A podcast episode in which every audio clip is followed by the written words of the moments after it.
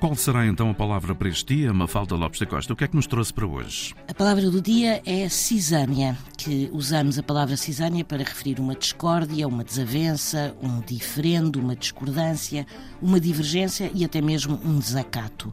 A cisânia é uma planta herbácea que se desenvolve espontaneamente e com frequência nas searas e que prejudica o resultado destas culturas através dos seus frutos, que, não sendo fáceis de separar dos outros cereais, especialmente do trigo, são portadores indiretos de uma substância tóxica, a chamada temulina.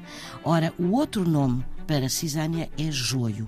E a razão pela qual usamos a palavra cisânia para referir uma discórdia prende-se com a origem desta palavra, que deriva do grego de cisânium e que significa joio também, mas que se passou a usar no sentido figurado de discórdia e de divergência devido à atrapalhação que a cisânia causava aos agricultores e pela necessidade de separar o trigo do joio. Esta e outras palavras do dia disponíveis em RTP Play, edição de Mafalda Lopes da Costa.